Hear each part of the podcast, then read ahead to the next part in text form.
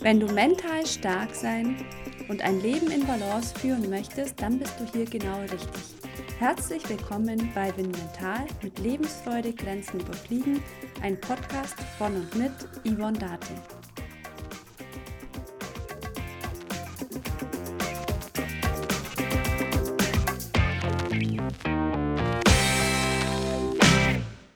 Hallo, heute möchte ich mit dir über den Zuschauereffekt sprechen welche Auswirkungen Zuschauer auf deine Leistung haben können.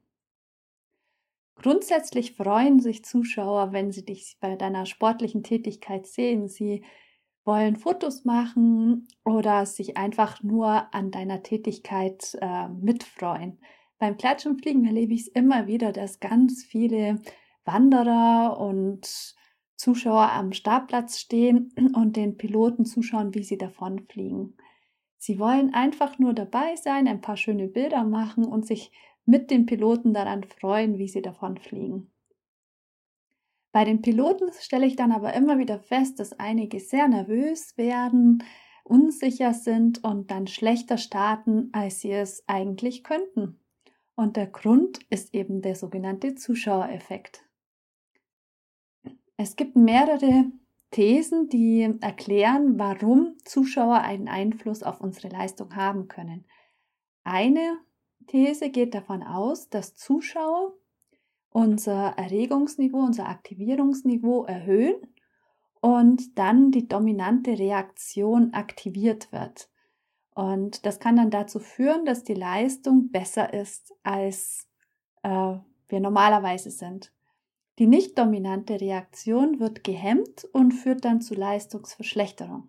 Das heißt, wenn wir also eine Tätigkeit oder eine Sportart schon oft ausgeübt haben, sehr routiniert sind und das uns leicht fällt, dann kann es dazu führen, dass wir besser sind mit Zuschauern.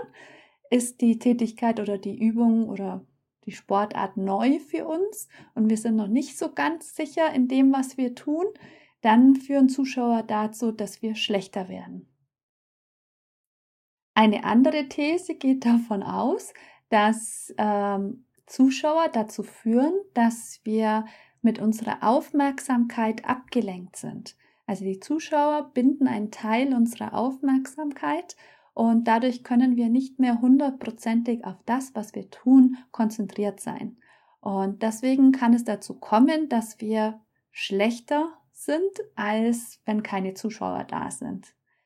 Ähm, aber auch hier gilt eine dominante Reaktion, also ein, eine Tätigkeit, die wir sehr oft schon geübt haben. Da haben Zuschauer auch bei dieser These nur einen geringen Einfluss.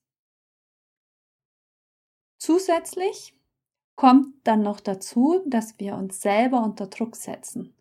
Sprich, wir haben eigene Erwartungen an uns, von außen, unsere Familie, vielleicht äh, Freunde, Kollegen haben auch Erwartungen an uns und es kann auch sein, dass wir falsche Ziele setzen, die uns zusätzlich Druck auslösen.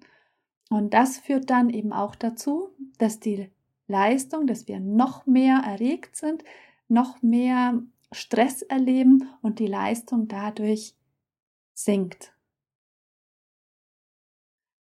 In der Sportpsychologie wurde untersucht, äh, was Zuschauer für einen Effekt haben. Und man kann im Prinzip die empirischen Befunde zusammenfassen, indem das, also wenn es um motorische, konditionelle Aufgaben geht, dann führen Zuschauer dazu, dass die Leistung steigt. Geht es aber um koordinative Aufgaben, was beim Gleitschirmfliegen oft der Fall ist, oder auch andere koordinative Aufgaben, dann äh, geht die Leistung eher nach unten. Also man kann sagen, wenn die Tätigkeit eher einen quantitativen Faktor hat, wie zum Beispiel beim Laufen, wo es darum geht, schneller oder weiter zu laufen, dann haben Zuschauer einen positiven Effekt. Wenn es aber darum geht, etwas qualitativ gut auszuführen, also möglichst genau und präzise, wie eben zum Beispiel beim Gleitschirmstart, dann haben Zuschauer eher einen negativen Effekt, also die Leistung wird schlechter. Im Prinzip gibt es drei Ansatzpunkte, um den Zuschauereffekt zu minimieren. Der erste ist üben, üben, üben. Also sprich, du trainierst so oft und so viel es geht deine Sportart, das Gleitschirmfliegen, also sprich viel Ground Handling, damit die Zuschauer möglichst kleinen Effekt haben.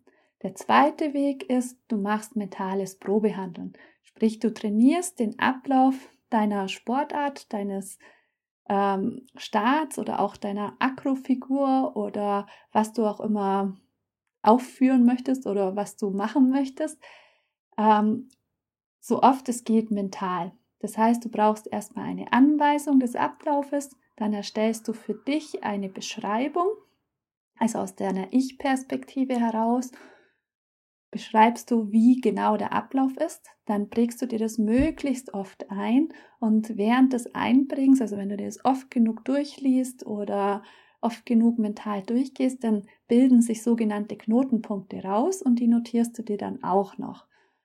Und an diesen Knotenpunkten kannst du dich dann entlanghangeln. Und ähm, dann kannst du das Ganze noch in der Geschwindigkeit mental trainieren, wie es dann auch tatsächlich umgesetzt werden soll. Und da helfen dir dann eben die Knotenpunkte. Also zum Beispiel beim Rückwärts aufziehen, dass du dann sagst, okay, 3, 2, 1, Schirm aufziehen, anbremsen, kontrollieren, umdrehen, starten, also beschleunigen. Und das verbessert dann auch deine motorischen Fähigkeiten, sodass der Zuschauereffekt minimiert werden kann. Und das Tolle am mentalen Probehandeln ist, es ist vollkommen zeit- und wetterunabhängig. Also auch wenn es draußen regnet oder schneit, kannst du mental deine Abläufe trainieren, um so immer besser zu werden. Und im Gehirn, also jedes Mal, wenn du das trainierst, werden sich deine Abläufe verfestigen und so wirst du auch immer sicherer am Start oder auch in der Luft sein. Und der dritte Weg ist das Achtsamkeitstraining. Eine Theorie besagt ja, dass Zuschauer dazu führen, dass unsere Aufmerksamkeit nicht mehr voll und ganz bei der Tätigkeit ist, bei unserer Sportart ist. Und da kann uns dann eben das Achtsamkeitstraining helfen.